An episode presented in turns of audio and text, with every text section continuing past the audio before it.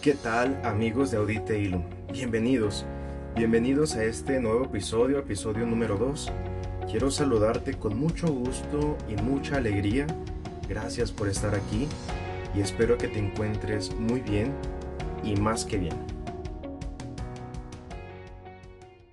Después de haber compartido contigo los dos episodios anteriores, episodios que prácticamente fueron una introducción, donde te presentaba el proyecto de este podcast, de lo que se iba a tratar más o menos, de lo que va.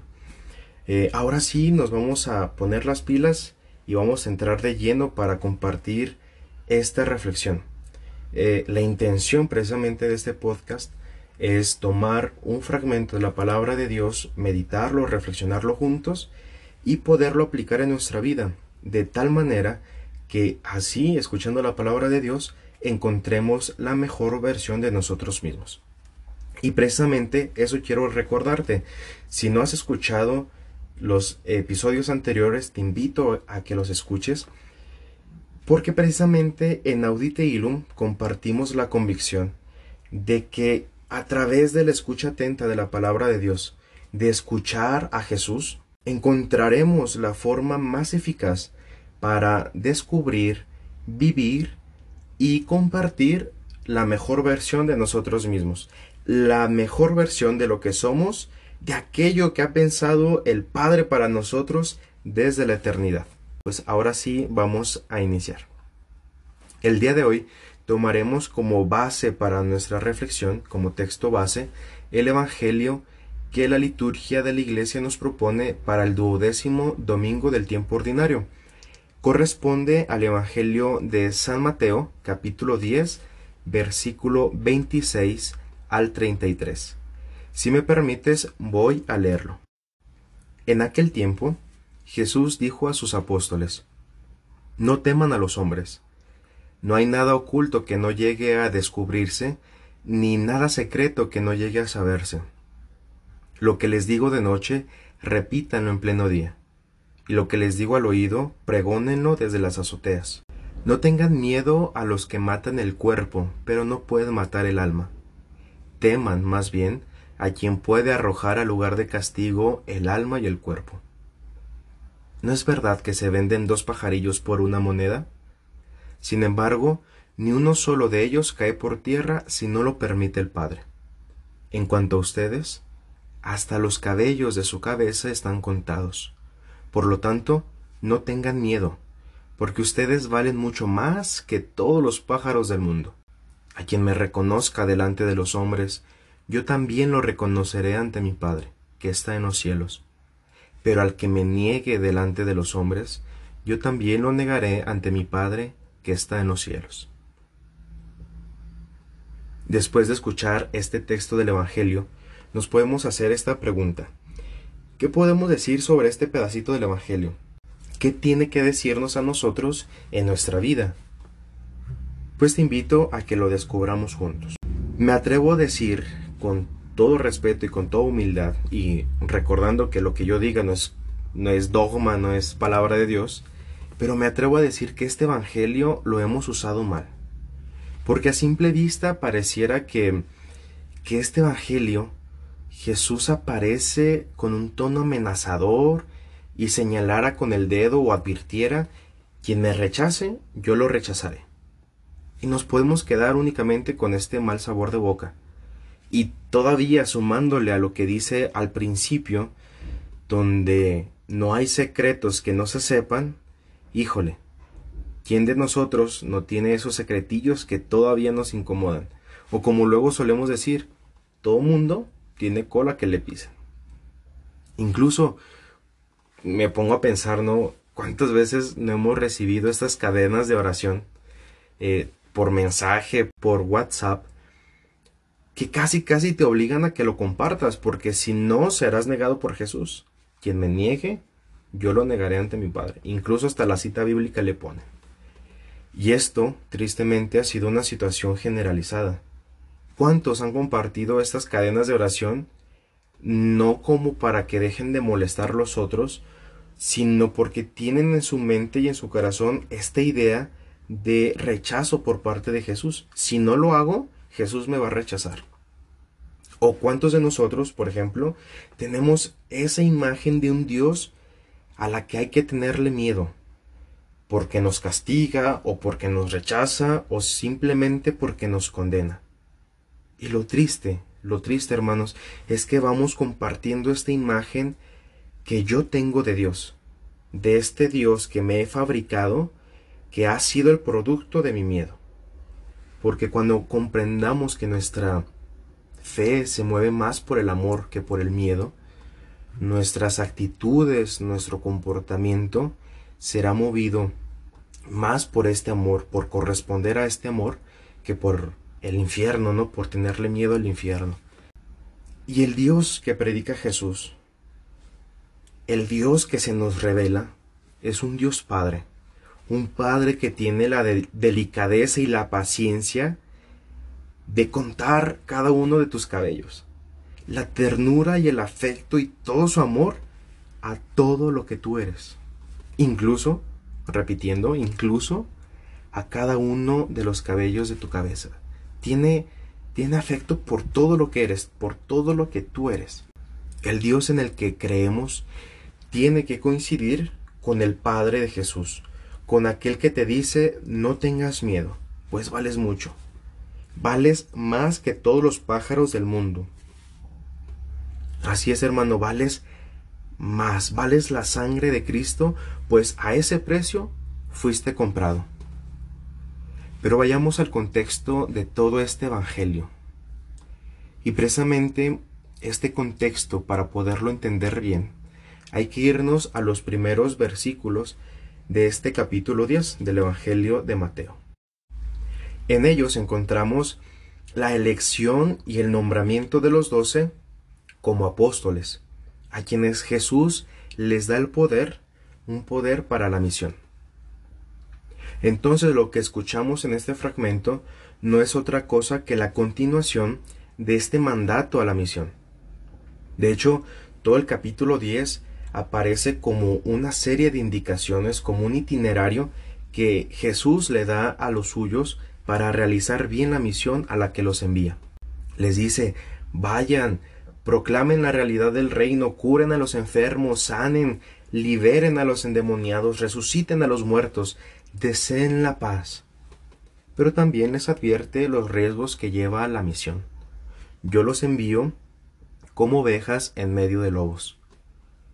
Esto implica que los van a perseguir, los meterán a la cárcel, los condenarán, los azotarán, los odiarán. Pero cuando los persigan, vayan a otra ciudad. Y si también ahí los persiguen, vayan a otra y a otra y a otra y hasta que de plano no puedan, ahora sí. Y enseguida Jesús les dice, no tengan miedo. Ahora sí, todo esto tiene sentido. Ahora sí podemos entender este Evangelio.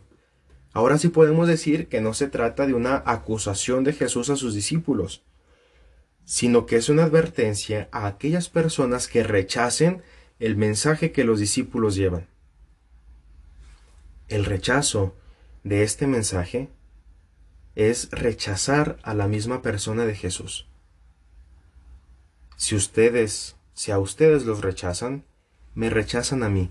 Y en últimos términos, el mismo Jesús lo dice, si a ustedes lo rechazan, me rechazan a mí, y si los rechazan a ustedes, rechazan al que me ha enviado. Entonces no es amenaza para ellos, no es amenaza para los discípulos, sino que son palabras de ánimo, palabras de aliento para no tirar la toalla, para no desfallecer y poder continuar con la misión. Ahora sí contemplamos no un Jesús que amenaza, sino un Jesús que anima a los suyos, que les da esperanza, a ese Jesús que se hace amigo para animar a los suyos, cuánto bien no nos hace unas palabras de ánimo de nuestros amigos, o estas palmaditas en el hombro para decir, hey, échale ganas, aquí estoy, para lo que se te ofrezca. Y también Jesús les habla con claridad. No les dice que serán respetados y aceptados en todos los lugares a donde lleguen, o que tendrán el mejor prestigio o la buena fama en las ciudades. No les promete simplemente que la misión será color de rosas, sin dificultad alguna. Les habla claro y conciso, les dice a lo que se van a enfrentar. Los envía dándoles poder, sí, pero también les advierte que el camino no está pavimentado, que hay que abrir brecha, que no, que no la tendrán tan fácil. Pero les anima a que esto no sea un obstáculo. No tengan miedo. Así como aparece ahora, que es casi casi la mitad de este Evangelio, esta frase resonará también hasta el momento de la ascensión. No tengan miedo que yo estaré con ustedes todos los días hasta el fin del mundo. No tengan miedo, nos repite Jesús. Y de hecho, es una de las frases y uno de los consejos que más se repiten en toda la Sagrada Escritura, tanto en el Antiguo como en el Nuevo Testamento. No tengas miedo. Ahora bien, Jesús hace referencia al miedo al menos tres veces en este Evangelio. Hablemos entonces de este concepto. ¿Qué es el miedo? Ya en el mismo Evangelio Jesús nos dice de qué va, de qué va el miedo, qué significa. Cuando nos dice no tengan miedo ni a los hombres ni a los que matan el cuerpo. Hay que decir que el miedo es una reacción humana, tan natural como el sentirse contentos o enfadados. Es una dimensión natural de la vida, simplemente eso una de las emociones básicas del ser humano. Desde que nacemos hasta que morimos. Experimentamos el miedo, miedo a lo desconocido y miedos desconocidos. Miedos imaginarios y miedos reales. Miedos fantasiosos, miedos existenciales. O podría decir, miedo a la existencia, que es el más común hoy en día. Y a este miedo a este miedo sí hay que tenerle miedo, pues nace del vacío y del sinsentido de la propia vida. Pero bueno, el miedo es esta sensación de angustia que provoca el desconcierto. Es esta anticipación a lo que sé que vendrá, pero todavía no sé qué es. Me siento indefenso, me siento vulnerable a esto que se me presenta. Por eso es que lo asociamos con la preocupación o la ansiedad, Incluso lo confundimos con el hecho de que, ah, mira, él es miedoso porque es introvertido. Hay que recordar también una regla muy básica. Ninguna emoción ni es buena ni es mala. Es decir, es de humano sentir miedo, por lo que no podemos generar un juicio moral o ético a una emoción. No podemos condenarla diciendo que es malo sentir miedo o es bueno sentir miedo. Simplemente lo siento, lo percibo como tal y ya está, tengo miedo. Pero ¿qué pasa? ¿Qué significa esto? Ya dijimos que el miedo no es ni bueno ni malo. Pero lo que sí hay que decir es que tiene una connotación positiva y negativa. El aspecto positivo del miedo es que como reacción te mantiene alerta ante situaciones peligrosas, ante situaciones de riesgo. Y esto es lo que te mantiene vivo, es por tanto, es una herramienta de supervivencia. No sé si a más de uno le haya pasado como a mí, que se ha preguntado por qué tengo miedo. Es una, eh, les platico, ¿no? En una sesión con, con mi terapeuta, yo le preguntaba precisamente esto, ¿por qué tengo miedo? ¿Por qué tengo miedo de tomar decisiones en mi vida? ¿Por qué tengo miedo al rechazo? Miedo simplemente así tal cual, ¿no? ¿Por qué tengo miedo? Y la psicóloga simplemente me respondió, da gracias a Dios que aún tienes miedo y cuando dejes de tener miedo, ahora sí, preocúpate. Entonces, me puedes preguntar o te puedes preguntar tú mismo, ¿Cómo conciliar esto? ¿Cómo reconocer que el miedo es una reacción positiva y muy humana con las palabras que Jesús me dice hoy en el Evangelio? No tengas miedo. No es que Jesús contradiga esta emoción humana o que la rechace o que la quiera eliminar. Simplemente nos invita a no tener miedo. Es decir, nos invita a ir más allá del miedo. ¿Qué es esto entonces? Para entenderlo hay que hablar del aspecto negativo del miedo. Hemos dicho que el miedo como algo positivo es una reacción a un peligro inminente. Y ante esto, ¿qué es lo que hacemos? O nos inmovilizamos o escapamos, huimos o nos escondemos, simplemente tenemos ganas de correr. El miedo nos paraliza, nos bloquea. Y en lugar de reaccionar ante esta situación que me provoca miedo, nos quedamos quietos sin hacer nada. El miedo nos ata y nos priva. Nos impide incluso disfrutar de los pequeños o de los grandes placeres de la vida. Porque con miedo no podemos tomar decisiones. Porque con miedo no somos creativos. Porque con miedo no somos simplemente felices. El miedo te encierra en ti mismo. Y eso es fatal. Después del miedo viene una crisis, a la que a veces no sabemos cómo responder. Recuerdo a un compañero que tenía en el seminario menor y este compañero tenía crisis vocacionales únicamente cuando era temporada de exámenes. Apenas sabía que el próximo lunes era examen y ya él ya no quería saber nada del seminario, él ya no quería ser sacerdote y simplemente quería regresarse ese mismo fin de semana a su casa. Y es precisamente esto, es esto que quiere evitar Jesús.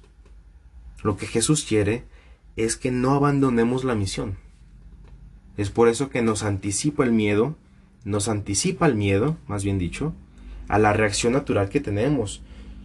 Y esto no significa que ya no vamos a tener miedo o que ya no lo vayamos a experimentar, sino que nos explica lo que significa ser enviados lo que implica aceptar la misión existencial de nuestra propia vida.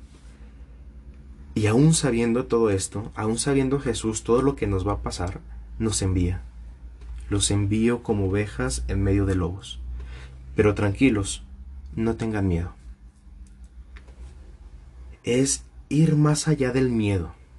Y este ir más allá del miedo es confiar en las palabras de Jesús, es confiar en Jesús. Yo he vencido al mundo. El miedo que antes nos paralizaba, ahora es vencido por el poder del amor de Jesús. En este sentido quiero recordar la función que hacen las jaculatorias en nuestra vida espiritual. Estas jaculatorias son oraciones que se expresan en pequeñas frases y que nos tienen que ayudar a recordar la invitación de vencer el miedo. ¿Cuántas veces no hemos dicho, por ejemplo, la ejaculatoria al Sagrado Corazón de Jesús. Y en este camino en el que experimentamos el miedo, nos haría mucho bien repetirla. Sagrado Corazón de Jesús, en ti confío. Pues esta es la actitud del discípulo que ha vencido el miedo. La plena confianza en Jesús, su Maestro. En este momento nos puede preguntar el Señor, ¿a qué le tienes miedo? A la soledad. Yo estoy contigo hasta el fin del mundo. ¿Le tienes miedo al rechazo? Si a ustedes los rechazaron, sepan que a mí me han rechazado primero. ¿Le tienes miedo a la persecución? Los perseguirán, ciertamente lo harán, pero quien persevere alcanzará la vida. ¿Le tienes miedo a las habladurías de la gente? A Jesús le han llamado Belcebú. ¿Qué no nos dirán a nosotros? ¿Le tienes miedo a la muerte? Dice Jesús, el que pierda su vida por mí, lo encontrará. Después de todo esto te pregunto, ¿a qué le tienes miedo? ¿Cuál es tu mayor miedo? Por eso te invito a ver tu vida en clave de misión. Es decir, a vivir tu vida con libertad, con valentía y coraje, porque el cristiano no tiene miedo de predicar a Jesús. No tiene miedo de anunciar a Jesús. El verdadero cristiano no le teme decir que cree en Jesús. Así como tantos hermanos nuestros que siguen su vida abrazándose de su fe a pesar de la persecución y de la muerte. Vivir nuestra vida como los primeros discípulos de Jesús. Vivir la vida en clave de misión significa no tener miedo entonces. Si tu misión en la vida es ser madre o ser padre, no tengas miedo. No tengas miedo de abrazar y de recibir a este pequeñito ser. Si tu misión en la vida es ser consagrado o consagrada, no tengas miedo de ofrecer tu vida por el bien de los demás. Si tu misión en la vida es simplemente ser feliz, no tengas miedo, porque el miedo se vence atreviéndose. Atrévete a tomar a tomar las riendas de tu vida. Atrévete a tomar las decisiones fundamentales que guiarán tu vida. Atrévete a arriesgar tu vida por los demás. Atrévete a amar apasionadamente. Atrévete a ser quien en verdad eres. Atrévete a aceptar la misión que te lleva a la cruz. Atrévete. Atreverse a vivir la vida en clave de misión es atreverse a luchar contra el miedo. Y el miedo, hermano, el miedo se vence atreviéndose. Finalmente, atrévete a vivir la mejor versión de ti. Hermanos, amigos, espero que esto te haya gustado. Es más, aunque no te haya gustado, al menos espero que te pueda ayudar en tu vida. En esos momentos en los que experimentas miedo, confía. Cuando algo te paralice por el miedo, avanza. Cuando el miedo te detenga, atrévete a seguir adelante. Te invito finalmente a que nos sigas a través de nuestras redes sociales en Instagram como audite.ilum. Allí podrás ponerte en contacto con nosotros, platicar tu experiencia, si te ha servido o no estas reflexiones, y también envíanos tus comentarios, tus aportaciones, incluso tus sugerencias para tratar algún tema en particular. Me despido de ti, te abrazo en la fe y recuerda, sé la mejor versión de ti mismo, pues en ti se complace Dios. Hasta la próxima.